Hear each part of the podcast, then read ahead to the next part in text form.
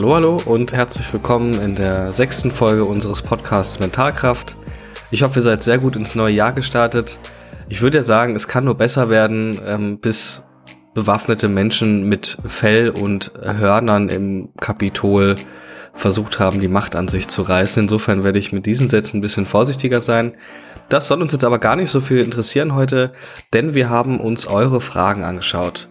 Ihr habt uns Fragen geschickt zum Thema Vorsätze, Neujahrsvorsätze, wie kann ich die erreichen und zum Thema Zielsetzung, das ist jetzt eher was Sportpsychologisches und Paul und ich haben uns dazu getroffen und versucht, eure Fragen nach bestem Wissen und Gewissen zu beantworten. Wenn ihr also Fragen hattet oder wenn euch das Thema Zielsetzung und Vorsätze gerade im neuen Jahr interessiert, dann seid ihr hier bestens aufgehoben. An der Stelle auch nochmal vielen Dank für das gute Feedback, das wir bekommen haben. Ähm, Paul hat sich auch schon bedankt in der letzten Folge. Ich bedanke mich jetzt auch nochmal. Und wenn ihr uns bewerten wollt, dann dürft ihr das gerne tun. Ihr dürft äh, uns Feedback geben auf meiner Instagram-Seite, da lade ich die Beiträge zum Podcast hoch. Oder auf einschlägigen Podcast-Seiten, nämlich Amazon Music oder Apple Podcasts. Viel Spaß bei der Folge.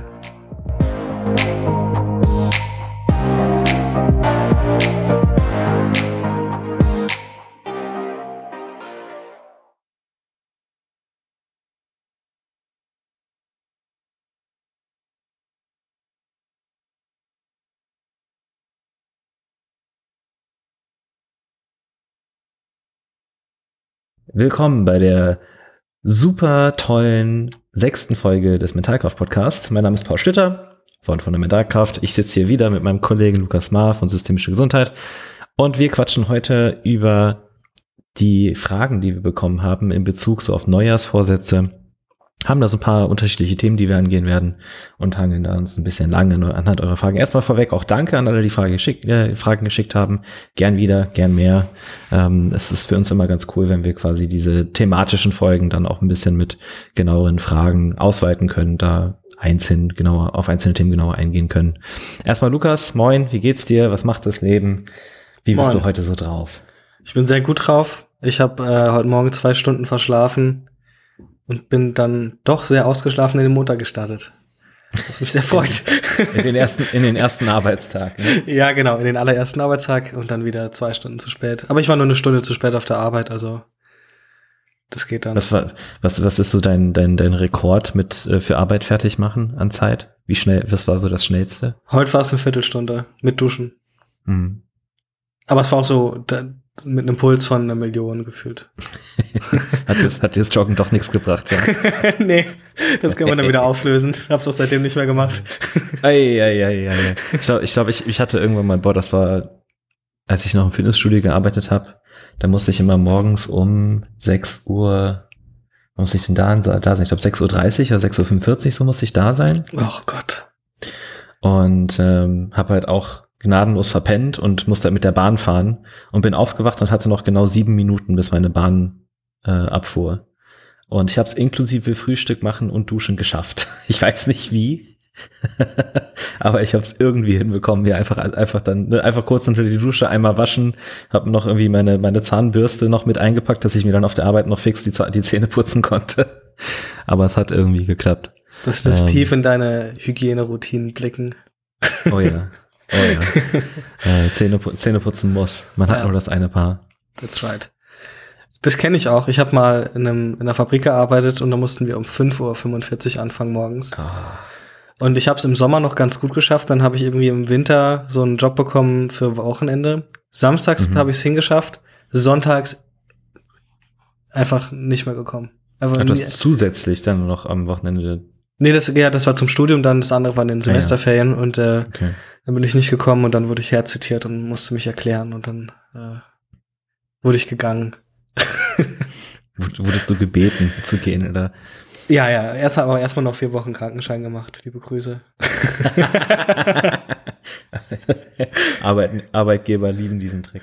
Ja, ähm, ja. ja, lass uns doch mal zu den Fragen kommen. Wir hatten ja, wie gesagt, letzte, letzte Folge so ein bisschen über Vorsätze gequatscht. Ich glaube, ein Ding, was da halt auch ähm, hängen geblieben ist, ist so dieses Erfolgswahrscheinlichkeit von Vorsätzen und dass ja diese eher extrinsisch orientierten Motivationen schwierig sind. Ähm, und ich kannte das bis eben gar nicht, bis du auch gesagt hast, oh, die, das scheint sich hartnäckig zu halten. Aber die Frage ist so, wie sieht's denn mit der tatsächlichen steigen, äh, tatsächlich steigenden Erfolgswahrscheinlichkeit von neuen Routinen nach 66 Tagen aus? Weil diese 66 Tage, sind die willkürlich? Ist das eine evidenzbasierte Grenze oder sonst irgendwas? Ne, zum Beispiel mit der neuen Gymshark Challenge, die jetzt gemacht wird. Ähm, ich kenne diese Zahl gar nicht. Du kanntest sie offensichtlich schon. Ja, also ich habe davon gehört und das auch öfter mal gelesen, dass es irgendwie so, das liest man meistens auf so Entrepreneur-mäßigen Seiten, dass es so und so ah, ja. Tage braucht, um deine perfekte Morgenroutine zu entwickeln. Mhm. Ähm, ich weiß auch nichts von einer Zahl. Ich kann mir vorstellen, dass es ein, zwei Studien gab, die irgendwie zwei Messzeitpunkte hatten. Und es waren dann irgendwie 66 Tage und dann hat man gesagt, oh, da haben aber bei 66 Tagen haben doch mehr ihre Routinen als jetzt irgendwie bei 22 Tagen. Also weißt, weißt du, warum das 66 Tage sind? Weil, die, weil der zweite Messpunkt wahrscheinlich irgendwie am Wochenende gewesen wäre. Ja, ja, genau. Safe. Hundertprozentig irgendwie sowas. Also ihr dürft uns auch gerne korrigieren, wenn wir jetzt da eure Studien verarschen, aber also ich finde halt, natürlich, eine Routine lebt ja davon, dass du sie zeitstabil durchführst und auch über einen bestimmten Zeitraum. Ja. Ähm, und natürlich, je länger der Zeitraum ist, wo ich die durchführe, desto eher ist es halt auch eine Routine und desto höher ist auch der Erfolg, dass ich sie dann auch behalte. Und das, mhm. ähm, ich könnte dazu jetzt irgendwie keine Zahl sagen, wie lange das dauert. Ich meine, es gibt so Erfahrungswerte, ich kenne das so aus dem Achtsamkeitsbereich, dass man da eher von Monaten spricht, als jetzt von, ja. ich mache eine Woche äh, Achtsamkeit an der Volkshochschule mit irgendeinem Dulli und danach bin ich irgendwie in meinem Zen-Modus unterwegs. Meditationstrainer. Genau, ja, ja, sondern das, also schwierig zu sagen. Kommt natürlich auch auf die Routine an. Also wenn meine Routine ist, mir morgens die Zähne zu putzen, weil ich es nie gemacht habe, ähm, dann ist es vielleicht was anderes, als wenn ich jetzt ähm, hier irgendwie so eine zehn Listen Routine habe oder auch noch morgens zwei Stunden Sport machen will. Wie siehst ja. du das? Ja, also das, das, was du angesprochen hast gerade, das denke ich auch ein guter Punkt. Da, da gehen wir wieder zu, zu diesem Thema von, wie viel wollen wir denn verändern, wie groß ist diese Verhaltensänderung und kleinere Schritte tendenziell eher besser. Ähm, also so diese 66 Tage, wie gesagt, sagen mir halt gar nichts, kenne ich nicht. Ähm, erfahrungsgemäß, gerade weil du Achtsamkeit angesprochen hast, ich mache ja auch relativ viel mit Achtsamkeit, gerade in der sportpsychologischen Arbeit. Ähm, da ist die Erfahrung, dass es auch total individuell abhängig ist, auch davon abhängig, wie, also so, dass diese tatsächlichen Verhaltensänderungen vor allem was auch so Wahrnehmung von Dingen im Alltag angeht. Bei manchen funktioniert das nach zwei Wochen und manche brauchen sechs bis acht Wochen. Das ist total unterschiedlich. Es kommt auch immer darauf an, wie viel, wie hoch die so die sonstigen, ähm, was ist denn Demands, also die sonstigen Anforderungen, äh, an, genau Anforderungen im äh, normalen Alltagsleben sind. Also wie stressig ist der Job? Was geht gerade vielleicht auch so im Beziehungsleben, im familiären Leben? Äh, was macht der Sport? Ne? Ist der Sport gerade eher Aufgabe oder eher Genuss?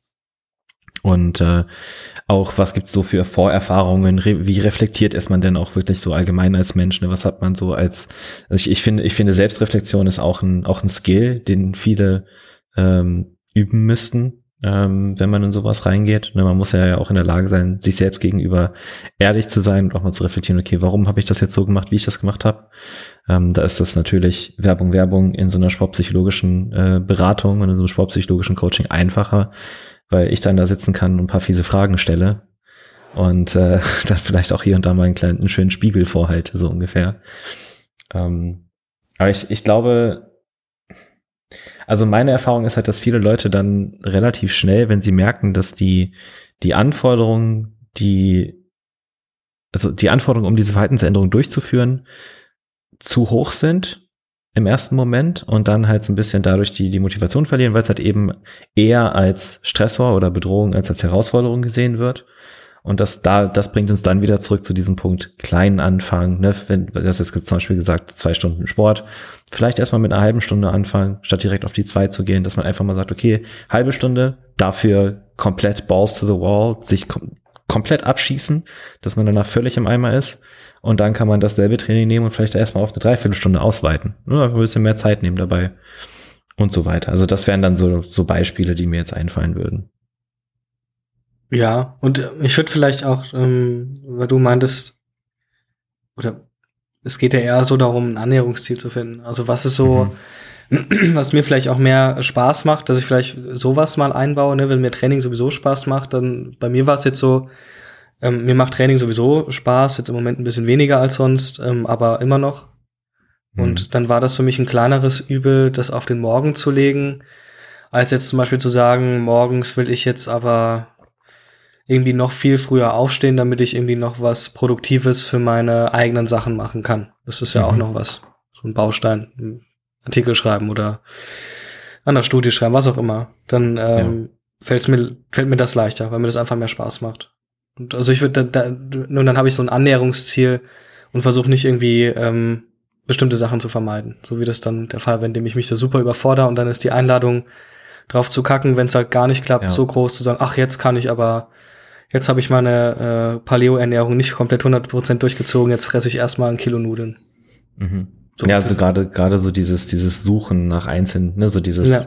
das hattest du letztes Mal glaube ich auch erwähnt, ne, wenn man dann nach der ein, einen Kleinigkeit sucht, bei der es dann nicht läuft, wie es laufen soll, und dann sagt, ja, jetzt kann ich es ja gleich lassen. Ja, Ähm, was mir gerade noch ein bisschen in den Kopf kommt, ist vielleicht auch da die Unterscheidung zwischen ähm, Ergebniszielen und Handlungszielen. Also dass man, ne, wenn es jetzt gerade um, ich glaube, das, das hatten wir eh später noch mit dabei, ne, man, wenn man jetzt ein Gewichtsverlustziel hat zum Beispiel, dass man dann eher diese, die Vorsätze oder die Zielsetzung darauf ausrichtet, was man für Handlungen eingehen muss, um dieses Ziel zu erreichen, als auf das Ziel selbst. Ähm, vor, womöglich auch nur als, als Teilziele. Ähm, ja, in dem Fall wären es dann eben ne, eher aufs Essverhalten bezogen. Ob das dann, keine Ahnung, die meisten Leute tun sich ja, wenn sie sich sonst mit dem Thema noch nicht so gut beschäftigt haben, also was bei, sag ich mal, Anfängern im äh, Thema Körpergewichtsmanagement meistens ganz gut funktioniert, ist ja so Intermittent Fasting, ne, dass man jetzt sagt, okay, man hat ein Zeitfenster für seine zwei bis drei Mahlzeiten und gut ist. Mhm. Dass man sowas dann erstmal macht, statt halt zu sagen, okay, ich muss mich jetzt, ich muss jetzt 100% jedes Gramm wiegen und tracken und mich jeden Tag morgens und abends wiegen und die Differenz und immer nach dem Stuhlgang und dann äh, möglichst genau das Gewicht äh, kennen und jeden Tag Anpassungen machen und so weiter. Das, das wird dann wieder zu detailliert. Also ich glaube auch da eher Handlungsziele, die sich auf, also die sich dem Ergebnisziel so ein bisschen unterordnen, finde Mhm. ich da sinnvoller. Ja, ja. Ähm, ja, ich würde sagen, über das Intermittent Fasting können wir an einer, an der späteren Stelle Mhm. nochmal sprechen. Da hätte ich vielleicht noch ein paar Impulse aus der klinischen Psychologie, Ja. warum das nicht immer so Ja. sinnvoll ist. Ähm, aber ja, machen wir doch. Ich würde sagen, die erste Frage, das denke ich, passt so, ne? Wie Erfolgswahrscheinlichkeiten erhöhen, Annäherungsziele suchen, kleine Ziele suchen, die irgendwie durchführbar sind, die auch Adhärenz schaffen, vielleicht auch sogar einfach Spaß machen oder Dinge, die man schon bereits tut und einfach auf einen anderen Zeitraum verlegt, weil das irgendwie sinnvoller ist, Mhm. keine Ahnung. Ähm, und das mit den 6 66 Tagen, also man darf uns gerne die Studien schicken, wir werden die uns dann auch angucken, weil wir haben das studiert, im Gegensatz zu vielen, die sich damit versuchen auseinanderzusetzen. also sollten wir das können, wenn wir es nicht können, dann dürft ihr uns gerne flamen, weil dann haben wir unser Studium einfach, da haben wir nicht richtig aufgepasst. Vor die Wand gefahren. Ein bisschen, ja, ist ja letztlich Eingekauft. Liebe Grüße nach Du äh, bist- Osteuropa. Ja, ja, ja, du bist doch locker auch nur nach Österreich gegangen, weil du keinen NC hattest. Den hatte ich auch nicht, nee, aber wir mussten einen Aufnahmetest machen. Ähm, das heißt, da muss, Mhm. da galt dann doch wieder Leistung. ich wurde mit offenen Armen empf- empfangen mit Oh. einem Schulabschluss in Großbritannien. Kleiner Streber. Ja. Was, was hast du für ein Abi 1-0?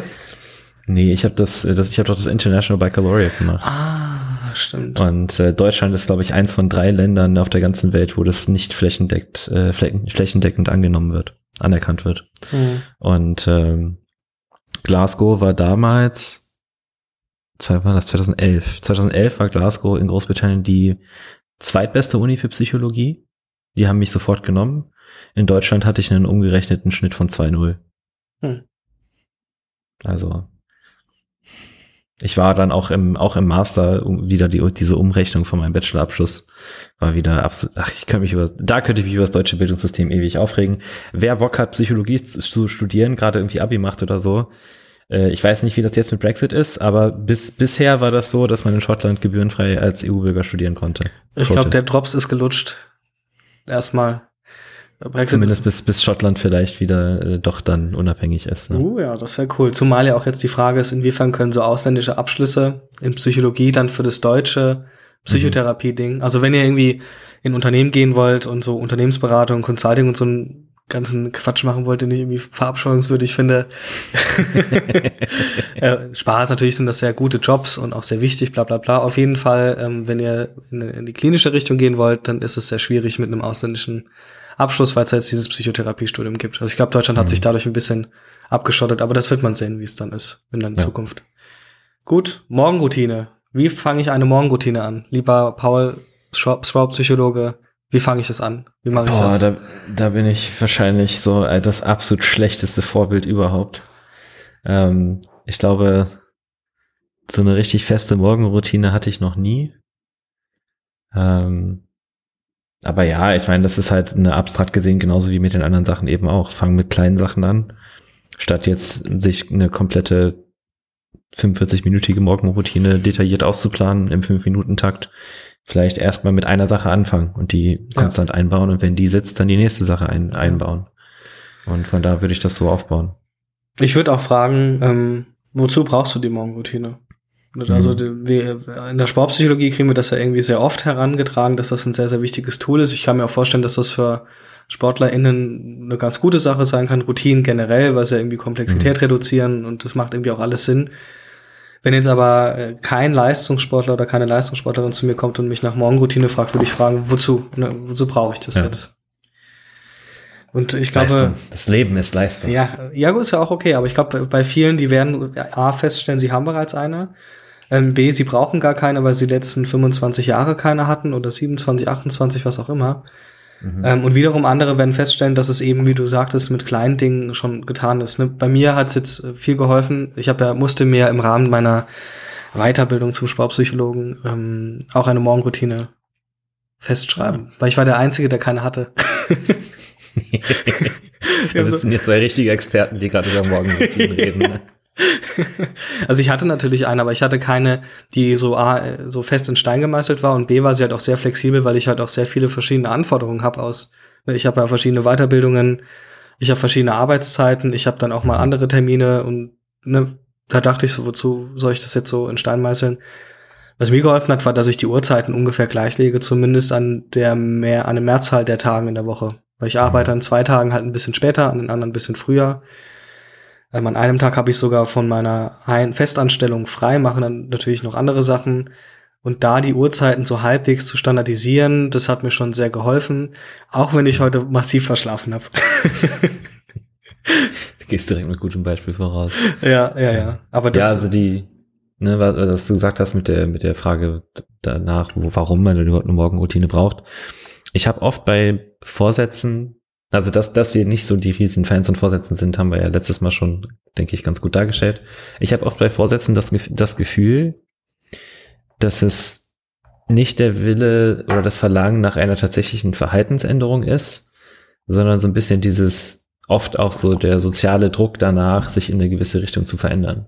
Mhm. Ne, so nach dem Motto, dass alle, alle, so Klassiker, alle Leute, denen ich auf Instagram folge, die machen das. Ne, wenn ich jetzt jemand bin, der, keine Ahnung, ne, nehmen wir das Entrepreneurship-Beispiel. Alle jungen Entrepreneure, denen ich folge, die haben voll die krasse Morgenroutine. Ähm, deswegen muss ich das jetzt auch machen, weil ich will auch ein krasser Entrepreneur sein. Äh, ich, ich weiß, ich finde, ich finde, also da schwingt so viel dieses Nacheifern mit. Recht mhm. oft habe ich das Gefühl. Bei vielen von diesen Vorsätzen auch. Ja, ja, ich glaube nämlich auch die, die wirklich eine Morgenroutine bräuchten, nämlich LeistungssportlerInnen in vielen Kontexten, ähm, die kommen nicht damit und sagen, sie wollen gern eine, sondern du sagst dann, hm, wie wäre das denn mal mit einer Routine? Muss ja keine Morgenroutine sein, sondern eine verschiedene. Spielroutine oder andere, eine Vor-Wettkampfroutine, alles Mögliche. Mhm. Ähm, da macht das, glaube ich, dann mehr Sinn. Ich weiß nicht, also ich würde ich würde es nicht hinterfragen, sagen, öh, brauchst du das jetzt wirklich, sondern halt wirklich mal fragen, was sind so die Gründe dafür. Mhm. Und ich könnte mir ganz gut vorstellen, so wie das Beispiel, was du jetzt genannt hast, dann komme ich ja plötzlich weg von äh, einer Morgenroutine und bin plötzlich bei meinem Social Media Management, von meinem Medienkonsum ja. oder bei Medienkompetenz. Also so mhm. komme ich irgendwie von einem von dem einen Auftrag, wo ich glaube, die Person kommt deswegen zu mir in Beratung zum Beispiel, plötzlich bei was ganz anderem. Und ja. ich würde das auch auch so ja und wie man damit anfangen kann, würde ich auf die erste Frage verweisen. Kleine Ziele, die irgendwie erreichbar sind, halbwegs realistisch sind, die adherent sind und da halt noch mal viel mehr den Sinn hinterfragen, ob das wirklich sinnvoll ist, das zu haben. Ja. Ja, ich glaube, gerade dieses, also da stellt sich mir halt auch die Frage, ob ein, ein Grund, warum Vorsätze so oft schief gehen, vielleicht auch teilweise Menschen sind, die sehr reflektiert sind, das machen, das anfangen und dann auf dem Weg dorthin merken, dass dieses Ziel, was sie vor Augen haben, eigentlich gar nicht das ist, was sie wollen. Mhm. Kann sein. Dann wäre es ja gut, dass die Vorsätze scheitern. Ja. Also auch da muss ja, muss ja nicht immer was Schlimmes sein. Mhm. Ähm, und oft hat man ja auch man hat ja auch, auch wenn man bestimmte Ziele vor Augen hat oder Dinge erreichen möchte, also de deswegen ist, ist stehen ja stehen ja Vorsätze sowieso auf sehr sehr dünnem Eis. Ist so dieser grundlegende Ansatz von ja okay, aber wenn du das ne, jetzt konfrontativ gefragt, wenn du das so sehr willst, warum brauchst du dann dafür das neue Jahr, um das anzufangen?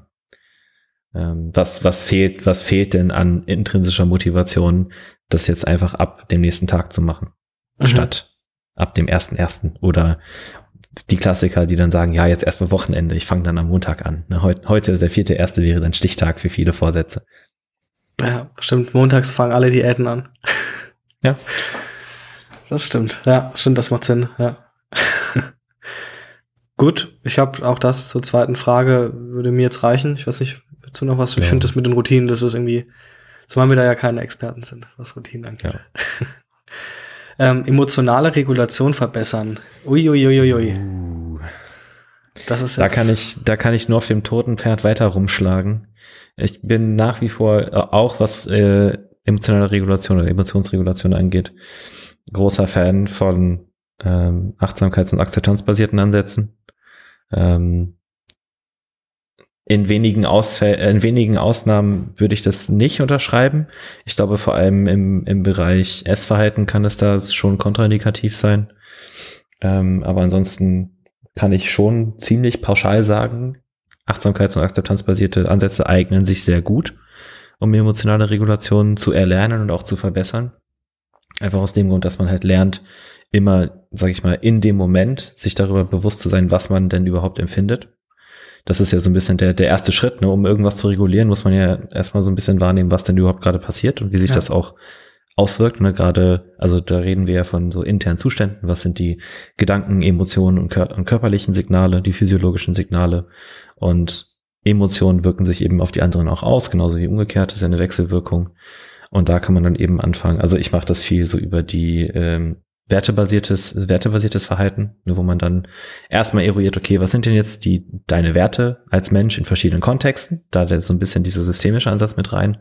Ähm, wie sehen das andere? Ne? Teilweise habe ich auch AthletInnen, die, denen ich dann zur Aufgabe gebe, tatsächlich mal jemand anderen zu fragen. Also mhm. einfach mal hinzugehen und zu sagen, du sag mal, was denkst du denn sind meine Werte als, als Schwester, als äh, Bruder, als Team, Mannschafts, Mannschaftskamerad und so weiter und dann eben in diesem Moment über die Achtsamkeit in der Lage zu sein, äh, wertebasiert zu handeln, dass man sich halt die Frage stellt, okay, was sind denn meine Werte? Wie würde ich denn jetzt handeln, wenn ich wertebasiert handle? Im Vergleich zu, wenn ich emotionsorientiert mhm. handle. Ne, weil oft diese Emotions, also Emotionsregulation ist ja oft auch, ähm, wenn man jetzt die kontrollbasierten Ansätze nimmt, ähm, klassischerweise viel darauf basierend, sag ich mal, die, Emotion, die, die Auswirkungen der Emotionen zu hemmen ähm, oder sie irgendwie zu beeinflussen sogar, also eben Kontrolle auszuüben.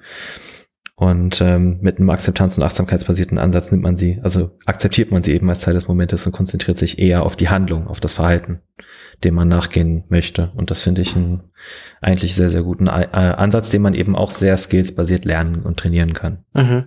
Und wenn dann deine Athletin von ihrem Freund gesagt äh, bekommt, dass sie eine blöde Kuh ist oder eine blöde Tussi, dann ist sie so frustriert, dass sie direkt eine Möglichkeit hat zu lernen, mit negativen Emotionen umzugehen. ja, darüber kann man dann gut reflektieren. Ne? Ja. Ähm, ich hätte da vielleicht noch zu ergänzen, ähm, weil du meintest, so die Emotionen wahrnehmen erstmal oder die internen mhm. Zustände registrieren. Ich kann mir, das ist jetzt halt eher aus meinem Kontext der Klinik, ähm, dass das da schon ein, eine Schwierigkeit ist. Also Menschen, die so mhm. zu Alexithymen Zuständen neigen, also dass sie ihre Gefühle nicht beschreiben können und mhm. sie wahrnehmen geht meiner Meinung nach schon. Das heißt, die können die nicht wahrnehmen, die können die wahrnehmen, die können die nicht beschreiben. Also es fehlt sozusagen ja. ein Emotionswörterbuch. Ne? Und mhm. ähm, dann äh, tatsächlich fange ich in der Klinik manchmal auch damit an, das aufzuschreiben. Ja. Was, was heißt denn, was ist das für ein Gefühl? Ja, das ist ein schlechtes Gefühl. Mhm. Und mhm. was ist das genau für ein Gefühl? Und dann findet man dafür Beschreibungen. Ähm, ja. Manche sind dann auch sehr gut in der Beschreibung, also im, ne, im Kopf. Die können das sehr detailliert beschreiben, was da im Kopf vorgeht. Andere ähm, sind da eher ja, vielleicht im Körper.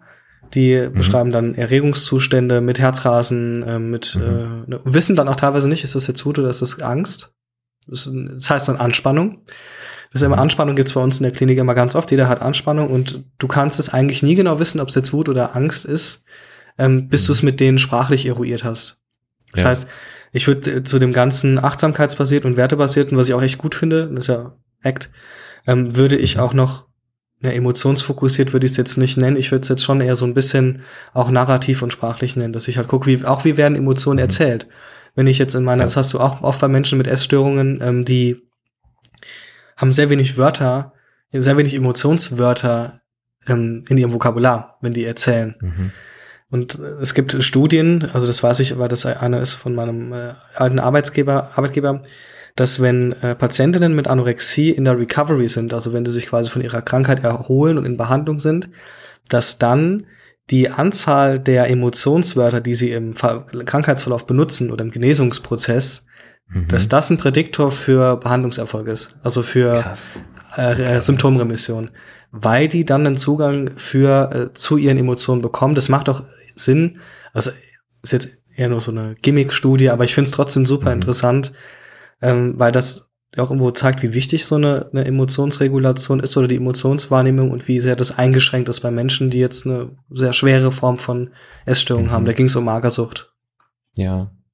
Krass, das finde ich interessant, weil auch so, wenn ich jetzt ähm, anekdotisch mal reflektiere über die Leute, mit denen ich da so Kontakt habe und hatte, da spiegelt sich das teilweise auch wieder. Mhm.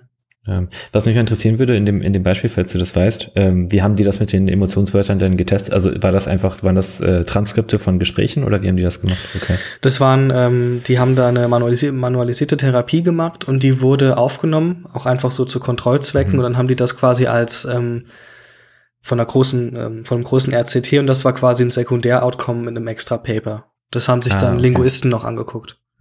Krass. Mega interessant. Das ja. wusste ich nicht. Das ist ähm, ich, ich kenne das halt aus der Sportpsychologie, Sportpsychologie nur so aus dem Kontext, was, was du genannt hast, mit diesem, wie, wie, war, wie war das Fachwort nochmal? Dass man Emotionen nicht beschreiben kann? Alexithymie. Alexithymie, interessant. Okay, äh, also mit das äh, die Alexi Alexithymie kenne ich in der Sportpsychologie nur insofern, dass man halt gerade mit äh, jungen SportlerInnen ähm, und vor allem Kindern dann eher auch mit zum Beispiel Farben arbeitet. Ne, dass man vielleicht einfach so eine, so eine Farbskala hat, äh, mit der sie dann verschiedene Sachen beschreiben können. Mhm, ähm, ja. Und was da super gut auch, fun auch funktioniert, sind halt so dann ähm, systemische Fragen, äh, Skalenfragen mit Körper, mit tatsächlich körperlich hinstellen. Also du malst eine Linie auf den Boden oder legst ein Seil auf den Boden, sagst, an diesem Ende ist super toll, am anderen Ende ist super kacke, stell dich mal dahin, wo das sich ungefähr richtig anfühlt. Ja. Ne? Ähm, das ist dann, denke ich, auch nochmal ein ganz interessanter Ansatz in dem Kontext, dass man da einfach auch andere Möglichkeiten gibt, Emotionen ausdrücken zu können, die jetzt nicht unbedingt nur sprachlich sind. Ich finde es gut, dass du so die systemische Lanze heute so hochhältst. Ja, ja. Ich, ein großer Teil, ein großer Teil meines Masterstudiums war ja auch äh, mhm. systemisch beeinflusst. So ist ja nicht. Ja. Wir hatten ja den, unseren, unseren eigenen Dozenten. Mhm. Ganz liebe Grüße gehen raus an den Herrn Henning Trien. Ich weiß nicht, ob er seinen Doktor jetzt schon gemacht hat. Falls ja, äh, herzlichen Glückwunsch. Ähm, der ist selber, glaube ich, beide seine Eltern sind Systemiker. Und äh, wir hatten bei ihm unser, unsere Praxisseminare, viele davon. Wie sehen da denn das Abendessen aus, ja. wenn die ganze Family systemisch ist? Dann wird nur gefragt. Es gibt keine Antworten, nur Fragen.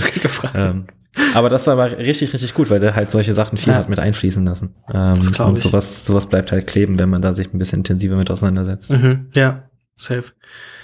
Ähm, jetzt hatte ich noch eine Frage an dich, aber die würde ich auch äh, dann, wenn wir das Thema Essen haben. Okay. Weil da ging es um.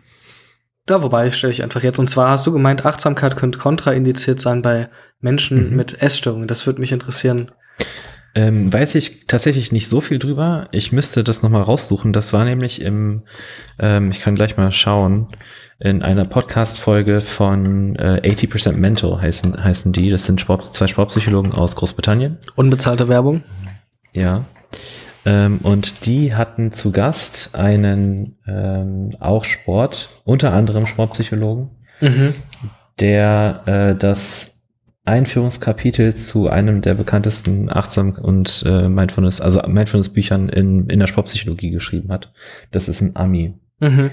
Und ähm, der hat darüber geredet, dass es im, dass, dass Achtsamkeit im Kontext von Essverhalten äh, schwierig sein kann, mhm. weil es auch den Food Focus äh, erhöhen kann. Ähm, Gerade wenn es so in Richtung äh, achtsames Essen und so weiter geht. Mhm. Und äh, das war das, das war das Addendum, was er da reingeworfen hatte. Ich hatte es mir noch nicht genauer angeschaut. Der, der heißt Joe Mannion, also M-A-N-N-I-O-N. Ähm, das wollte ich mir auf jeden Fall auch nochmal genauer anschauen. Ich will mir die Folge mhm. auch nochmal anhören, weil ich fand, fand das auch ähm, ganz interessant. Das war für mich nämlich auch neu zu dem Zeitpunkt. Und die Folge ist erst im, im Oktober kam die raus. Mhm. Ähm, also das war, das war das, woran ich mich erinnere, aber mhm. nagel mich nicht drauf fest. Ja, also ich, ich glaube, ich, ich kann es ungefähr einordnen. Es geht äh, nicht äh, zum einen um den Food-Fokus, der letztlich dann auch ähm, eher dazu führt, dass Menschen mit einer Essstörung frustrierende Erfahrungen in der Achtsamkeit machen und die mhm. dann auch nicht mehr machen wollen. Das heißt, es macht wahrscheinlich Sinn, zuerst das Essverhalten ein bisschen klinisch zu normalisieren, daran zu arbeiten und dann im Sinne von Selbstfürsorge, ähm, vielleicht auch Ressourcenaktivierung, dann über die Achtsamkeit zu gehen. Ne, also ja. ich, ich glaube, dass das in der akuten Essstörung sowieso fast unmöglich ist. Und das mhm. erlebe ich auch in der Klinik immer wieder, wenn die dann mit einem BMI von 15 da hocken und machen Achtsamkeit und es klappt nicht und es klappt nicht. Und die sind so rigide und, und, und zwanghaft mhm. in diesem Gedanken, es muss jetzt klappen. Und wenn ich so an Achtsamkeit rangehe, dann, ja, ja. dann ist, ne, ich glaube, es geht auch da um Menschen vor frustrierenden Erfahrungen zu schützen, die sie dann wiederum vor den potenziell förderlichen Faktoren von Achtsamkeit irgendwie fernhalten. Also ja. du willst ja auch keine Achtsamkeit mit jemandem machen, der noch traumatisiert ist. Ich glaube, bei Borderline-Persönlichkeitsstörungen ist es auch erstmal kontraindiziert und da hast du einen hohen, eine hohe Schnittmenge zu Menschen mit Bulimie. Also da, ne, da macht es mhm. schon irgendwie auch Sinn, das so zu machen. Ich dachte nur, du hättest da irgendwie was. Ähm, aber gut, dann haben wir jetzt eine kleine Podcast-Empfehlung gegeben. Ja. Gut, ähm, nächste Frage. Zielsetzung, Angst überwinden. Wie geht man das an? Und wie wird es messbar? Ah, ja, ja. Also gerade gerade der letzte Teil, ich glaube, die Messbarkeit von Angstüberwindung. Ähm, mir wäre kein Fragebogen bewusst, mit dem man das versuchen könnte zu standardisieren. Äh, das heißt, man würde da wahrscheinlich von der von der subjektiven Skala ausgehen. Ähm, dass man sich vielleicht einfach selber mal Gedanken macht, okay, wie schätze ich jetzt zu diesem jetzigen Zeitpunkt meine Fähigkeiten ein, Angst überwinden zu können? Und dann macht man das halt nach einer gewissen Zeit nochmal, dann schaut man sich die Unterschiede an. Mhm. Äh, vielleicht auch so Reflexion über Schlüsselmomente, ne, wenn man im Alltag vielleicht immer mal wieder dieselben Momente hat, in denen man ängstlich sich, verhält, sich ängstlich verhält oder sich oder diese Angst einen gewissen Leidensdruck ausübt, dass man anhand dieser Momente auch vergleichen kann über einen gewissen Zeitraum. Ähm, aber auch da, es ist halt super schwer zu sagen, ohne jetzt Details zu kennen. Eine Angst äh, streckt sich über so viele verschiedene Themenbereiche. Es kann ja alles sein von einer Flugphobie bis zu Angst vor sozialen Interaktionen, über äh, Angst vorm Scheitern generell oder sonst irgendwas. Mhm. Äh, da würde ich mich jetzt schwer tun, spezifische Empfehlungen zu geben. Ja, sehe ich ähnlich. Ich finde so diese Sache der Messbarkeit, ähm, du hast es schon richtig gesagt, ich finde subjektive Skalen auch ganz gut. Ist ja auch systemisch, haben wir vorhin auch genannt. Ich würde auch da ja. das irgendwie zirkulär erfragen, ne? wenn ich jetzt deinen Bruder fragen würde, was glaubst du, wie der das jetzt bewerten würde, wie hätte der das vorher gesehen, wie hat er das vorher gesehen. Mhm. Ähm, man kann es natürlich auch, wenn man will, gibt es bestimmt auch solche Apps, wo man quasi so, ähm, es ist jetzt auch die Frage, ne, um bei Angst, geht es da um Trade oder um State-Angst, ne? mhm. ne? Also ob ich jetzt den Trade-Angst, also die eher zeitlich, ähm, zeitlich relativ stabile Persönlichkeitseigenschaft oder Trade, also eine Eigenschaft meine, also Ängstlichkeit, würde das im Deutschen wahrscheinlich ja. heißen. Oder ob ich jetzt ähm, situative Angst, die jetzt nur in manchen Situationen auftritt, jetzt im Kontext von Spinnen, von Elefanten, Flugzeugen mhm. oder sozialen Interaktionen und sonst habe ich das nicht. Ähm, oder die auch nur spontan kommt. Dann ist halt die Frage, ne, ist das eine Eigenschaft eher, die ich dann beeinflussen will? Da gibt es dann wahrscheinlich schon auch Fragebögen zu ähm, ist es eine State-Angst, gibt es bestimmt auch, die müsste man dann immer wieder ausfüllen, dann hätte man wiederum andere Probleme, wenn man die immer wieder ausfüllt, ja. weil ich dann ja auch Verzerrungseffekte habe, Biases, ähm, so dass ich glaube, wie du sagtest, man fährt da im, am ehesten mit einer subjektiven Skala Ähm, und ich glaube, ähm, wenn man Angst überwindet, das ist jetzt eher so anekdotisch und eine Erfahrung aus der Therapie, man wird es schon bemerken. Ähm, man bemerkt es allerdings als letzter. Also das ist so die Erfahrung. Okay. Menschen, die Ängste überwinden oder auch die aus Depressionen rauskommen, sind meistens die Letzten, die es bemerken. Das Umfeld und alle ne, bei uns im Team, wir merken das immer relativ schnell, wenn sich da was bewegt. Und es mhm. ist auch dann klar, die Patienten und Patientinnen sehen es eher nicht und sehen es dann meistens als allerletztes. Also das ist irgendwie, hat sich jetzt so in dem letzten Jahr durchgezogen, aber okay. kann jetzt auch Zufall sein. Mir fällt gerade, es gibt doch, es gibt doch diesen äh, State and Trade Anxiety Inventory. Genau, ja. Als Fragebogen. Ne, der ist mir gerade noch eingefallen. Ja. Den gibt's, glaube ich, den gibt's sogar, glaube ich, äh, auch sportspezifisch. Äh, müsstest du auch eine Version Stimmt, geben, Wettkampfangst, ja. Nicht irre. Ja. ja. Ähm, wobei Wettkampf, ah, wobei, wobei ich mich auch schwer, schwer tue mit diesem, ähm, mit dieser Differenzierung zwischen State and Trade äh, Anxiety allgemein und spezifisch bezogen auf Wettkämpfe. Mhm.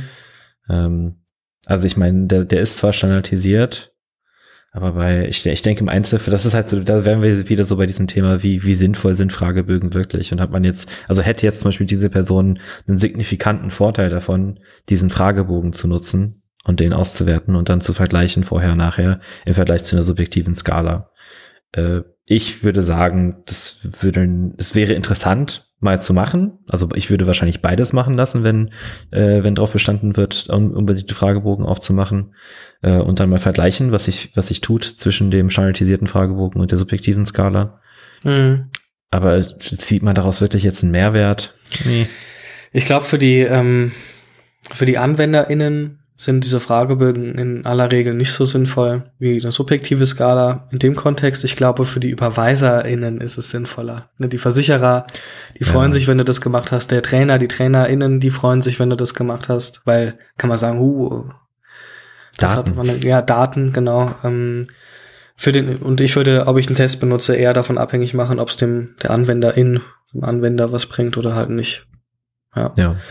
Und wie geht man das an? Ich meine, zur Zielsetzung haben wir jetzt auch schon viel gesagt. Angst überwinden, das kommt auf die Angst an. Für das, ja. also das könnte reichen von ähm, Augen zu und durch zu mhm. mach bitte eine Psychotherapie nicht unter 25 Stunden. Du weißt ja. es nicht, ne? Wenn es jetzt eine ganz starke soziale Angststörung ist, dann ähm, ist für ja. mich Psychotherapie indiziert. Es gibt so einen so einen aufgequollenen Spruch, ich glaube, der ist aus der Verhaltenstherapie, dritte Welle, der Weg von der Angst weg führt durch sie hindurch. Ähm, mhm. Das klingt blöd, aber es ist leider genauso. Und ähm, äh, kurze Anekdote. Ich habe Höhenangst. Oh. Ähm, jetzt nicht so richtig krass übertrieben, dass ich irgendwie hart anfange zu zittern oder so. Mir wird halt einfach sehr unwohl, ähm, wenn ich, wenn ich mit so einer Situation konfrontiert bin. Ich glaube, das, das Höchste, von wovon ich mal gesprungen bin, war ein Fünfer. Zehner habe ich mich nie getraut. Ähm, und selbst der Fünfer war auch nur einmal. Ich habe voll den Bauchklatscher gemacht. Aber wir hatten dann, als ich, als ich in Sri Lanka in der Schule war, hatten wir in der Sporthalle eine Kletterwand eingebaut bekommen den einen Sommer. Dann gab es natürlich eine, äh, also Klettern als After-School Activity, so als AG. Und dann dachte ich mir, ne, machst du jetzt Klettern, um deine Höhenangst loszuwerden es hat, glaube ich, vier Versuche gedauert, bis ich tatsächlich bis ganz nach oben gekommen bin, weil ich immer richtig doll angefangen habe zu zittern. Wirklich so komplett am ganzen Körper gezittert, bis ich dann irgendwann ganz nach oben geschafft habe. Auf dem Weg nach oben ist mir aufgefallen, dass der eine Griff so ein bisschen locker war. Der hatte sich in meiner Hand einmal gedreht. Und dann bin ich runtergegangen und habe mich total gefreut, dass ich es geschafft habe. Äh, wusste aber, dass es absolut nichts an meiner Höhenangst geändert hat. Und hab dem, hab dann meinem, dem, dem Aufsichtslehrer, der mich da gesichert hat, gesagt, hier, der, der und der Griff da, das ist locker. Dann zieht er so ein Schraubendreher aus seiner Tasche, drückt ihm mir in die Hand und sagt, geh noch mal hoch, mach den mal eben fest. Und der war halt wirklich so, das war einer der letzten vier Griffe ganz oben. Äh, und danach habe ich mir dann einen, äh, einen kleinen Brief von meiner Mutter schreiben lassen, dass ich doch mich äh, bitte aus der Kletter AG entschuldigen können sollte. Ähm, okay, ich muss dann auch, glaube ich, meine Aussage, dass das halt auch so stimmt, ähm, revidieren, weil es ja schon auch ist, dass, ähm, ich glaube, bei einem Viertel der Leute, die ähm, Angst-Expo machen, mhm. ähm, es zu kontraphobischen Effekten kommt und dann wird die Angst sogar noch schlimmer. Also das kann sogar auch passieren, aber in aller Regel ja. ist, ist das halt ein, ein Weg für viele, der gangbar ist, nämlich für diese 75 Prozent, Ja. Ähm, ansonsten würde ich mich vielleicht auch fragen, was mir diese Angst sagen will. Vielleicht ist sie ja berechtigt. Ne? Also wenn ich ein Ziel umsetze und habe davor Angst, dann kann es sein, dass mich das was kostet und ich diese mhm. Kosten vielleicht noch nicht ganz bereit bin zu tragen. Ja. Manche Ängste sind ja auch einfach sehr, äh, also e-, evolutionäre Psychologen lieben Ängste, weil sie sich ja sehr leicht erklären lassen. Ähm, ich finde, ich fand das auch ganz interessant mit, also gerade in Bezug auf ähm, nicht nicht konkret Höhenangst, aber so allgemein Wahrnehmung von von Höhen, dass ja, ähm, was war das? Ich kann mich nicht mehr genau dran erinnern. Was war quasi eine Studie, bei der sie Leute die Höhe einer Felswand haben schätzen lassen. Ähm, und alle haben im Schnitt diese, diese Höhe, das waren glaube ich 10 Meter oder so, um, ich, ich meine mindestens 10, wenn nicht sogar 20 plus Prozent überschätzt. Und die Erklärung der Evolutionärpsychologen dazu war halt, dass Menschen dazu neigen, Ressourcen für eine Aufgabe wie zum Beispiel diese Wand, die sie womöglich hochklettern müssten, immer eher überschätzt werden, um sicherzugehen, dass man dann am Ende genügend Ressourcen dafür hat, sie tatsächlich zu bewältigen. Was natürlich ein Ergebnis von natürlicher Selektion sein könnte, weil die Leute, die das unterschätzt haben, eher diejenigen sind, die versucht haben, hochzuklettern und dann abgestürzt und gestorben sind. ja, man kann dann natürliche Selektion mittlerweile auch so verbiegen, dass dann auch wirklich alles in diese evolutionäre Theorie passt. Ich finde, das ist so ja. schrecklich. Also ja, ja, kann sein. Aber das, was juckt mich wie der Mensch von einer Million Jahren war. Interessiert mich ja, ja. wie er jetzt ist. Aber ja, das aber wir haben Idee. ja, wir haben ja ein ganz gutes Beispiel eigentlich von der Angst hier mit, mit Bewertungsangst. Oh ja. Wie würdest, wie würdest du das denn angehen, wenn jetzt jemand zu dir kommt und sagt, Lukas, ich habe Angst davor, dass andere mich zu hart bewerten? Da würde ich sagen, Bruder, gib keinen Fick. ja, gute Frage. Ähm, ich würde aber das, das wäre wahrscheinlich so ein provokantes Vorgehen. Selbst gute Gründe finden, warum das vielleicht ganz gut ist, diese Bewertungsangst zu haben und warum ich die mhm. gar nicht loslassen würde. Und oft stellt sich dann der Effekt ein, dass sich dann die mein Gesprächspartner auf die andere Seite setzt und dann sagt, ja, aber ich muss das doch und das wäre doch ein guter Grund, das zu machen. Und dann habe ich die Gründe meistens auch schon auf dem Tisch liegen. Ja. Ähm, du kannst natürlich auch in, in einen emotionalen Lebenslauf machen und in die Kindheit gehen und gucken, wann jemand vor der Tafel die Hose runtergezogen bekommen hat oder wann jemand äh, ausgelacht mhm. wurde, weil er irgendwie vor der Tafel gestolpert ist oder wann der Lehrer vielleicht mal gesagt hat, hey, was bist du für ein Spasti oder sonst irgendwas. Mhm. Ähm, die Frage ist, was bringt das? Ne? Also wenn ich jetzt über das Problem nur rede in der Vergangenheit, dann bleibe ich da halt auch irgendwie hängen. Ich könnte halt gucken, okay, was hat, hat denn in der Vergangenheit gut geklappt? Wo war denn Bewertungsangst weniger? Oder wenn, wenn natürlich Menschen ganz viel im Problem sind, wo war sie denn schlimmer, als, als mhm. sie jetzt mit dem aktuellen Problem ist? Klar, Wunderfrage, das haben wir auch immer. Ähm, ich würde das erstmal so ein bisschen kontextualisieren, was das eigentlich heißt. Und dann mhm. würde ich vielleicht so ein Spiel machen mit, ja, was würde die denn überhaupt kosten, wenn ich sie jetzt wegnehmen würde? Oder ich finde das ganz nachvollziehbar, weil das und das sind die Gründe. Ähm, natürlich könntest du auch so VT-mäßig das Ganze üben. Ne? Also wenn du das alles hast und da kommt dann der Auftrag, ja, ich möchte daran arbeiten, ich möchte das auch üben. Ne? Das muss vom mhm. Patienten oder von der Patientin oder von der Klientin kommen dann kannst du so Situationen auch mal üben. Leute ein Referat halten lassen vor Gruppen, das machen wir auch ab und zu, wenn die das wollen. Wir zwingen die nicht. Mhm. Und ich würde auch wie ja. immer wieder gute Gründe finden, warum sie es nicht machen sollen. Und meistens werden sie es dann machen wollen. ja, wie willst du das dazu machen? Diese fiesen, diese fiesen Psychotricks.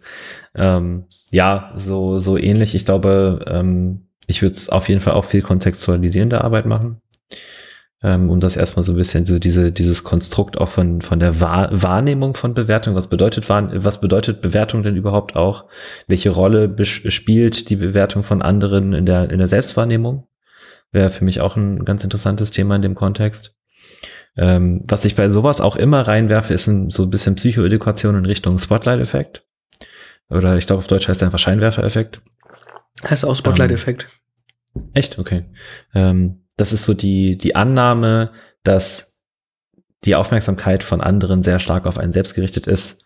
Der Trick ist aber, das ist bei, also alle haben eigentlich ihre Aufmerksamkeit größtenteils nur auf sich selbst gerichtet und deswegen achtet man eigentlich auf niemanden anderen. Mhm.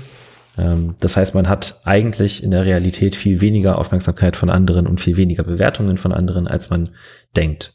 Mhm. Äh, mein, mein Lieblingsbeispiel davon ist, äh, ich hatte bei meiner ähm, bei meiner Abi-Party damals so einen richtig dicken Oschi auf der Nase. Ich hatte so einen miesen Pickel. Ähm, ne, den habe ich irgendwie vier Tage vorher bekommen, konnte nichts dagegen machen. Und es hat nicht einmal auch nur irgendjemand was da, darüber gesagt oder mich in, in, irgendeiner Art und Weise deswegen angemacht oder das irgendwie angesprochen. So kann sein, dass sie es sich selber gedacht haben, aber mein Gott, was juckt mich das? Auf die Interaktion hatte sich null ausgewirkt. Ähm, ich war derjenige, der den ganzen Abend lang damit beschäftigt war, über diesen Pickel nachzudenken. Ähm, und genauso, weil ich eben den ganzen Abend mit meinem eigenen Pickel beschäftigt war, habe ich wahrscheinlich zigtausend andere Sachen gar nicht wahrgenommen, die bei anderen nicht so schön waren. Eigentlich hast du ganz allein am Tisch gesessen und alle haben sich so beschämt umgedreht, weil dein Pickel so hässlich aussah. so der Eiter läuft so langsam raus. Das also so, oh mein Gott, sollen wir es ihm sagen oder nicht? da achtet schon keiner drauf, aber alle. Mm. alle gucken so weg. Keine Ahnung, warum. Keiner, den ganzen Abend hat niemand mit mir geredet, war gar kein Problem. ähm, ja. Aber ich glaube auch so, auch so diese, diese Wahrnehmungs-Biases, äh, mhm. ähm, sind immer recht wichtig, auch in dem Kontext, dass man auch selber ein bisschen Wissen dazu erlangt, wie ja. denn menschliche Wahrnehmung vielleicht auch verzerrt sein kann. Mhm. Und wie das eine Rolle spielen kann, wie das auch in dem Kontext, wie gesagt, von dieser Wahrnehmung von Bewertung von einem selbst äh, eine Rolle spielen kann. Mhm. Und dann arbeitet man von da halt weiter. Mhm. Ich finde noch wichtig irgendwie, weil ich auf der einen Seite Psychoedukation auch immer ganz essentiell und notwendig finde. Mhm. Ich habe manchmal nur das Gefühl, das ist aber jetzt eher so in meinem Arbeitskontext so, ähm, dass zu viel Psychoedukation oder dass immer wieder so dieses Fordern nach Psychoedukation auch so ein Rückversicherungsverhalten sein kann, das quasi diesen Teufelskreislauf von Bewertungsangst oder von Ängsten generell dann verstärkt, weil ich habe dann eine Angst, dann hole ich mir Rückversicherung, dann bin ich erstmal, ah, okay, dann das ist ja eigentlich voll normal, ich muss dann gar nichts machen. Und dann geht, geht's im Prinzip wieder weiter. Dann habe ich wieder die Angst, dann will ich wieder Rückversicherung haben, weil ich ja dann nicht aus in die Handlung komme. Also ich finde, mhm. das Ziel der Psychoedukation muss dann schon auch sein, okay, das ist, ne, das ist ne, Spotlight-Effekt erstmal völlig normal, sowas. Aber wenn du jetzt mit dem Anliegen Angst kommst, dann sollten wir im Sinne deiner Autonomie auch das und das machen. Oder ja. was würdest du sagen, was wir machen sollen? Weil sonst, ähm, das, das erinnert mich sonst so ein bisschen an Menschen, die ähm, funktionelle Körperbeschwerden haben, wo es kein eindeutiges Korrelat auf der somatischen Ebene gibt und wo man dann immer erklärt, wie das dann abläuft, wie, oder wie das funktioniert. Das ist auch wieder Rückversicherung, dann gehen die wieder, ähm, gehen trotzdem wieder in die Schonhaltung, sind vielleicht nur kurzfristig in der Angst reduziert, aber nicht langfristig. Also es geht, geht darum, im Prinzip so diese Attraktivität von ich hole mir irgendwas, was kurzfristig meine Ängste, meine mhm. Befürchtung mhm. reduziert, ja, ja. Ähm, abzubauen okay. zugunsten von langfristigen Strategien. Das ja. Psychoedukation ist da echt, ist da super. Ich habe nur so ein bisschen im Hinterkopf ein paar Spezies, die da ähm, immer nach sehr viel Rückversicherung verlangen in, de, in dem Kontext. Ja, okay. ja. ja gut, es ist, es ist halt, ähm, ich denke sowieso dann nochmal im, im klinischen Kontext was ganz anderes, als wenn man jetzt mit in Anführungszeichen normalen Sportlern arbeitet, Sportlerinnen. Klar, klar, das ist andere ähm, Alltagsbelastung. Ja, ich glaube, ich habe auch so jetzt in meiner praktischen Erfahrung, äh, praktischen Arbeit die Erfahrung gemacht, dass auch immer ein unterschiedliches Niveau an Psychoedukation gefordert wird. Ja. Also ich habe ich hab manche Leute, die sind super interessiert, auch allgemein einfach in, in Psychologie, die ne, dann, dann geht, das geht dann so weit, dass, dass die sagen, die wollen auch selber mal Psychologie studieren oder ja. so. Ähm, und dann habe ich manche Leute, die wollen halt einfach stumpf gesagt bekommen, was sie tun müssen, so ungefähr, die so ein bisschen so diese, diese Autorität externalisieren wollen und auch diese Autonomie externalisieren wollen, wo man dann das genaue Gegenteil tun muss fast.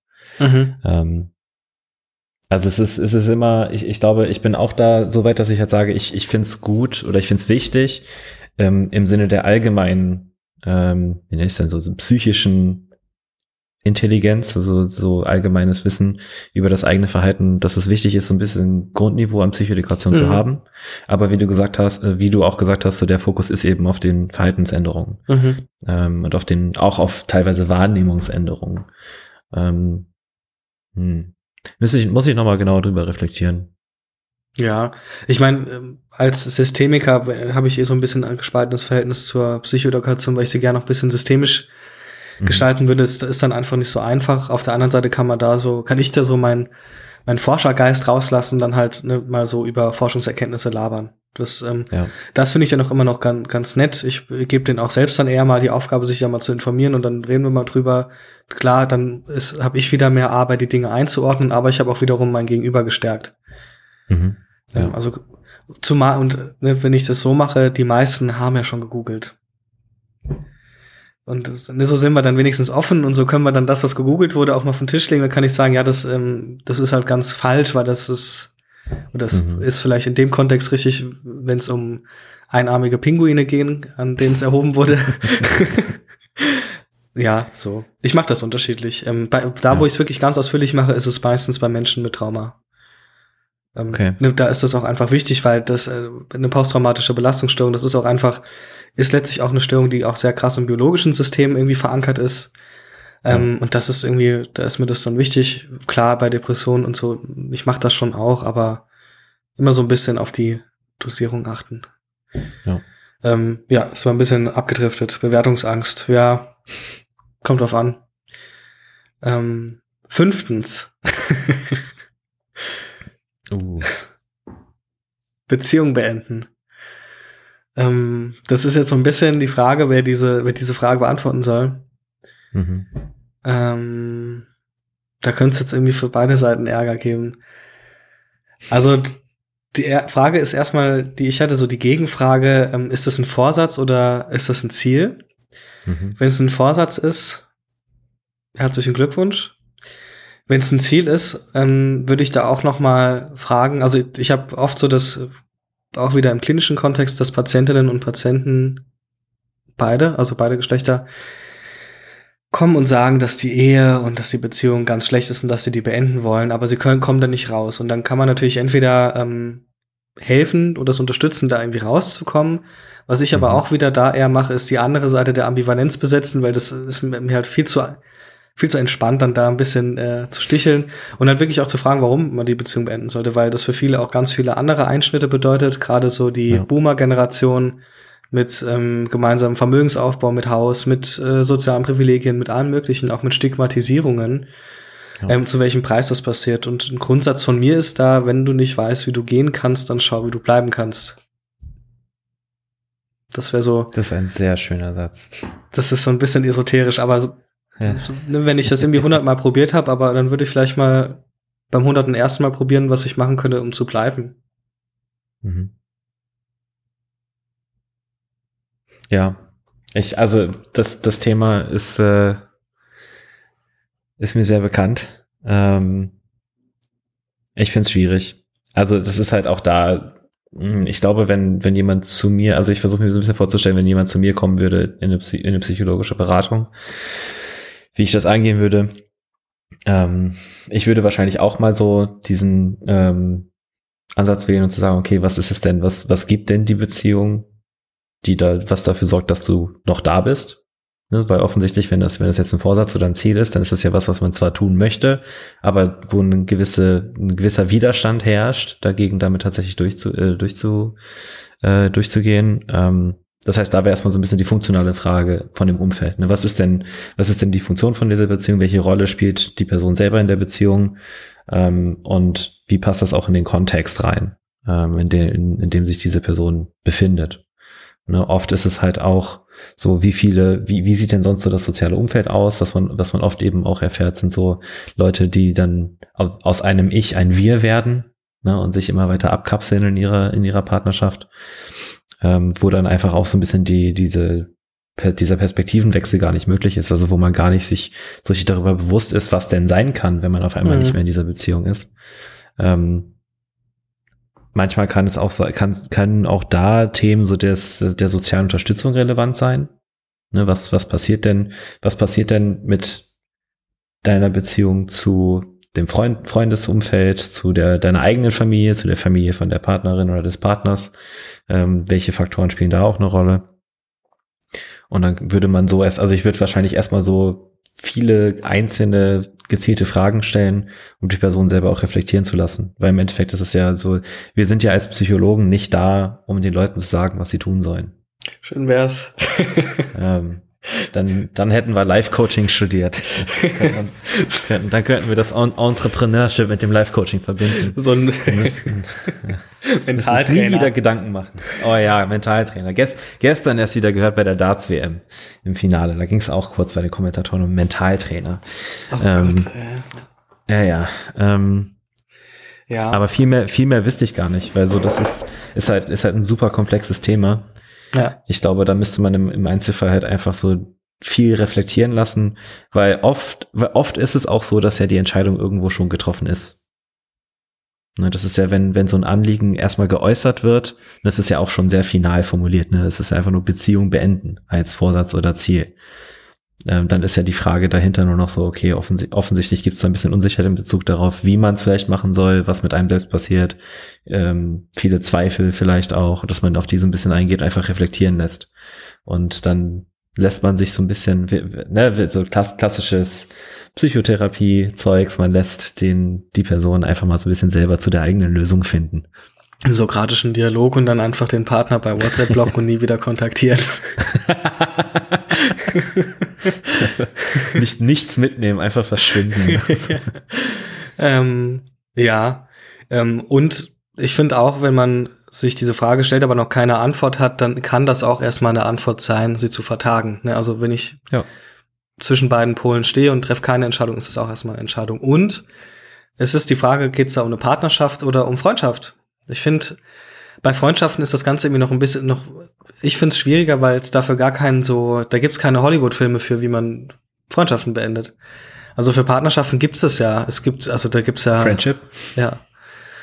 Aber Freundschaften, das ist, mhm. das könnte dann noch mal ein bisschen schwieriger sein, weil da eben noch mal ganz andere Problemstellungen sind, weil ich kann natürlich die Freundschaft zu jemandem beenden, aber bin trotzdem noch im Freundeskreis drin, weil die anderen mag ich ja noch. Und wie ich mhm. das dann mache, das finde ich ist dann wirklich die Herausforderung, weil dann wird es meistens, wenn das ein gemeinsamer Freundeskreis ist, gar nicht gehen, das irgendwie so ganz krass zu beenden, sondern dann geht es darum, okay, wie kann ich mich so weit von der Person distanzieren, dass ich sie ja. im Gruppenkontext ertragen kann, aber im Einzelkontext nicht mehr. Und dass das irgendwie so funktioniert, dass nicht jemand heulend oder wütend oder verletzt zu Recht ja irgendwo rumsitzt.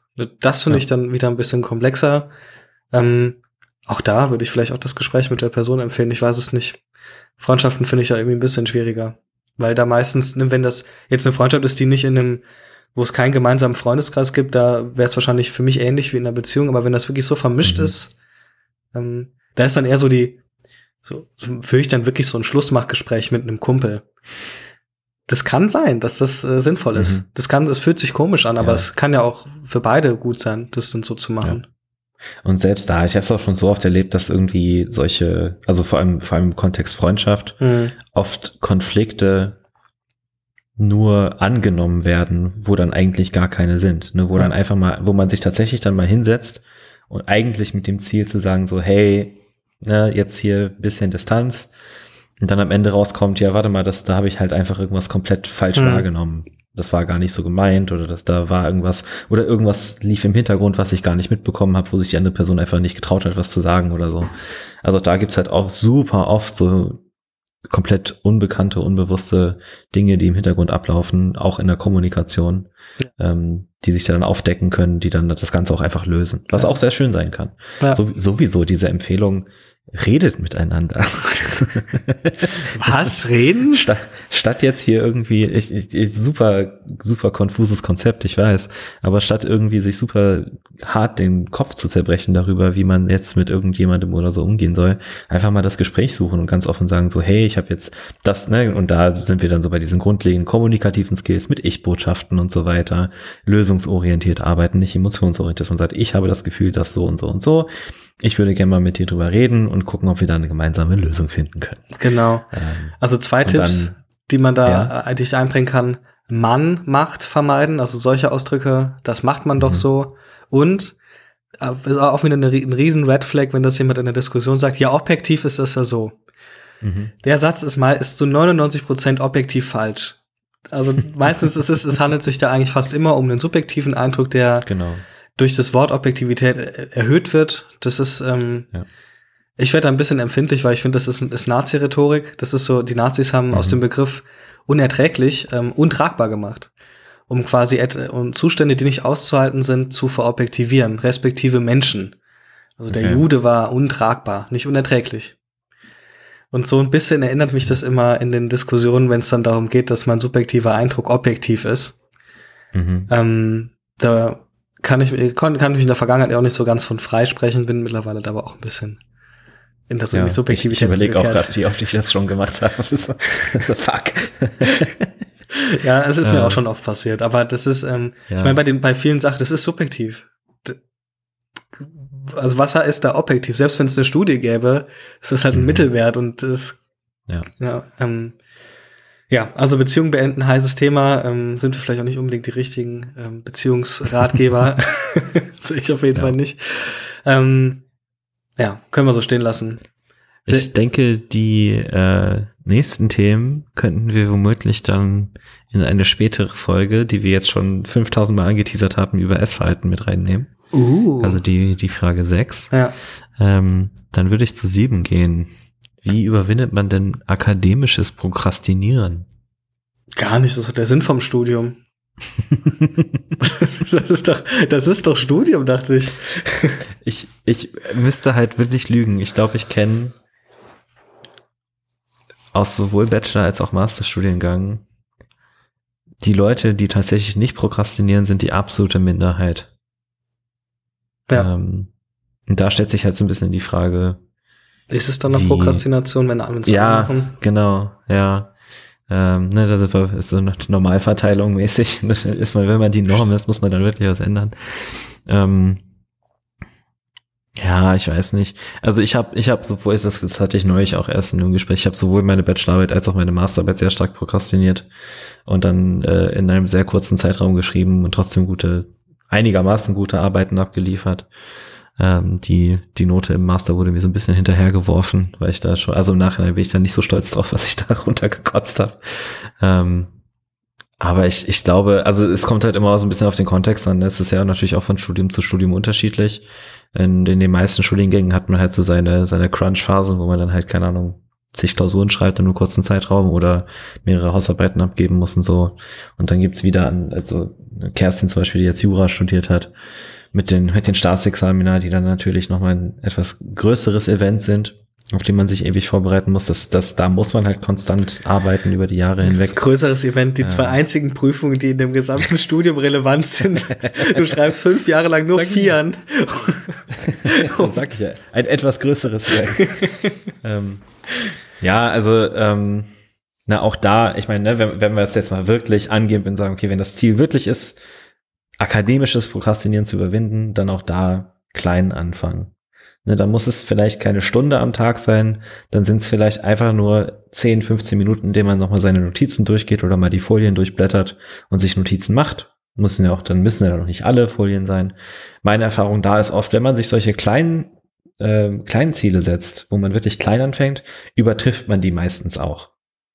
Also wenn ich jetzt, wenn, zumindest ich persönlich, wenn ich mir jetzt sage, hey, ich mache jetzt eine halbe Stunde, mache ich jetzt was für XY und dann fange ich damit an, wenn ich dann, weil wenn ich dann einmal im Flow bin, ähm, dann ist es viel besser, quasi diese, diese Hürde der Zeit am Anfang sehr niedrig ansetzen, damit man tatsächlich dann noch was macht.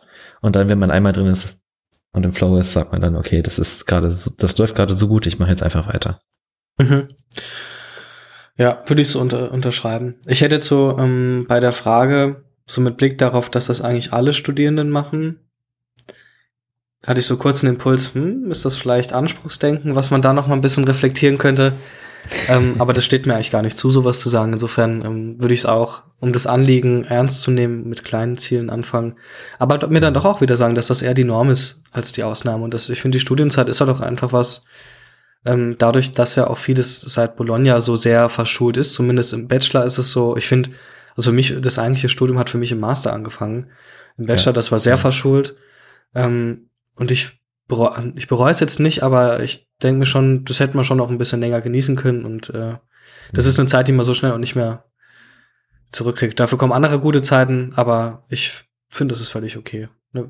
Wenn es jetzt nicht darum geht, dass ich jetzt irgendwie im Fünfversuch bei einer Prüfung stehe und kurz davor bin, exmatrikuliert zu werden, ähm, Mhm. dann würde ich sagen, okay, es gibt sehr gute Gründe zu prokrastinieren, weil wenn ich alles gebe und scheitere, dann äh, nehme ich es schlimmer mit nach Hause, als wenn ich prokrastiniere und scheitere. Dann habe ich nämlich ein Vermeidungsziel wieder. Ähm, aber da kommt es auch irgendwie auf den Kontext an, genau. Ja, oder wenn es halt, also ich, wo, wo ich das auch sehe, so akademisches Prokrastinieren könnte ja zum Beispiel auch bezogen sein darauf, dass man halt jetzt langsam im zwölften Semester Bachelor rumhängt. Ähm, was dann auch wieder, glaube ich, ein ganz anderes Thema ist. Also da können, also Ja. da kenne ich auch ein paar Leute, bei denen das in, in die Richtung geht. Und da spielen halt andere Faktoren auch noch eine viel größere Rolle als allein dieses akademische Pro Prokrastinieren. Das ist dann eher eine Sache von allgemeinem Lebensumstand Ja. in, in, den, in den Jahren und was sich da so tut. Ja, safe. Ähm, Das stimmt. Cool. So, sollen wir die achte Frage auch noch beantworten? Die muss, ja, gerne. Ist ja sportbezogen, ne? Ist ja sportbezogen. Ähm, der gute, der gute Philipp, ein guter Kumpel von mir, hat gefragt, wie man ja so eine Bierpong-Turniere gewinnen kann. Ja, das ist eine gute Frage. Also wir haben ja jetzt in der ganzen Folge auch so ein bisschen über Routinen gesprochen. Also ich würde auf jeden Fall nicht nur eine Morgenroutine, sondern auch eine Wurfroutine etablieren. Und ich würde wahrscheinlich diese Wurfroutine auch dadurch ergänzen, dass ich mich von meinen äh, WG-Mitbewohnern ein bisschen unter Druck setzen lasse. Ne, weil beim Bierpong mhm. wissen wir ja, dass es immer sehr heiß zugeht und dass es auch immer den einen oder anderen gibt, der den Sieg des einen nicht so ganz anerkennen will. Liebe Grüße. Ähm, dass dadurch ich einfach ähm, dadurch einfach ein paar Drucksituationen aufbauen und auch äh, so wettkampfnah wie möglich trainieren in einer bestimmten Phase, also nicht in jeder Phase. Ich würde das, ich würde Wurftraining empfehlen. Ich würde auch Trinktraining ähm, empfehlen, ähm, ohne jetzt irgendwie, ja. äh, das muss ja jetzt äh, kein Alkohol sein, das äh, verneinen wir sowieso, finden wir sowieso ganz schrecklich. Ja. Ähm, und dann würde ich auch Wettkampfsimulationen machen. Das wäre jetzt so mein sportpsychologischer Rat. Und eventuell Visual der klinische. Visualisierung. Bitte? Oh Visualisierung. Ja. Oh ja, stimmt. Guter Tipp, guter Tipp. Ne? Für die, mhm. ähm, oh, das wäre, Visualisierung ist echt gut, sich das alles mal so schön aufzuschreiben und vorzustellen, mhm. ähm, wie auch so ein Wettkampf aussehen kann, wenn dann so acht Leute im Wohnzimmer sitzen um den Tisch rum, alle schreien und beleidigen die Mütter von einem selbst. Das würde ich empfehlen. Ähm, ja. Und wenn du dann fertig bist, dann hätte ich auch noch eine klinische Empfehlung. wenn dann, wenn dann die Leber doch langsam doch ein bisschen zu eisern wird. Ne? dann, dann ist wohl Suchttherapie angesagt. ja gut, kannst, kannst du direkt, kannst du doch direkt als Paket verkaufen. Ne? Erst so das Sportpsycho sportpsychologisches Coaching für, für Bierpong, gefolgt von klinischer Behandlung. Ich glaube, ich habe jetzt meine Praxisphase geplant. Hier tun sich wieder die neuen, die neuen Entrepreneur-Moves auf. So, wie, wie profitieren wir von dem Leiden der Menschen? AKA alle Supplement-Filme. Gut, ähm, vielen Dank für eure Fragen. Vielen Dank, Paul, dass du dabei warst. Du sagst es ja irgendwie auch immer, obwohl wir den Podcast zusammen machen. Deshalb bedanke ich mich jetzt auch bei dir, dass du dabei warst im Podcast. Ja, se Semi-permanente Co-Host. ja, genau. Und ähm, wenn ihr noch Fragen habt, könntet ihr uns gerne stellen. Wir werden ja immer mal wieder solche Qa-Folgen machen, wenn wir zu faul sind, uns ein Thema auszudenken oder wenn wir glauben, dass ja. zu einem Thema eine Qa-Folge gut passen würde. Ähm, ja. Weil ich finde, das ergänzt sich einfach irgendwie ganz gut. Ähm, wann kommt die Folge online? Nächsten Mittwoch, glaub? Ja. Nächsten Mittwoch. Mittwoch. Ähm, könnt ihr dann eure Fragen, euer Feedback gerne in den Beitrag schreiben. Ihr könnt uns eine Bewertung da lassen. Und mhm. zwar bei Apple Podcast. Wir haben da schon, glaube sechs Bewertungen und sind auch ein paar geschriebene. Ähm, mhm. Muss ich mir mal angucken. Und wir sind jetzt bei Amazon Music. Ähm, da könnt ihr uns auch bewerten. Ähm, glaube auch mit Sternen. Ich weiß gar nicht, wie das bei Amazon läuft. Ich habe das nie benutzt. Aber okay. auch mit Sternen. Ja. Da jetzt äh, eh das Ende des, äh, der Folge erreicht ist und sowieso fast keiner mehr zuhört, wie wär's denn? Das fand ich eigentlich immer eine ganz gute Idee. Wir könnten ja wenn wir eh, wenn wir, keine Ahnung, eine, eine Folgenzahl nennen, wie bei der, ab der 50. Folge oder so, gewinnen die zwei besten, schrägstrich lustigsten Bewertungen jeweils einen Voucher für psychologische und sportpsychologische Beratung. 50 Folgen willst du machen? Natürlich. Das finde ich gut, das können wir gerne machen. Ähm, oh yes. Vielleicht bin ich bis dahin auch schon Sportpsychologe. Müsste ich ja dann eigentlich sein. Das wäre dann erst nächstes Jahr. ja, stimmt. Ja. Da bin ich dann, da habe ich dann vielleicht auch schon den ersten Teil meiner theoretischen Ausbildung fertig. Oh, stimmt. Die fängt im Oktober an. Vielleicht. Ja, vielleicht. Mal schauen. Mal schauen. Gut, danke, dass ihr zugehört habt. Wir wünschen euch noch einen wunderschönen Tag und einen wunderschönen Abend oder einen wunderschönen Morgen. Habt einen tollen Tag, denkt an uns, repostet uns, schickt uns eure Fragen, macht alles und wir haben euch ganz so lieb. Bye bye. Ciao.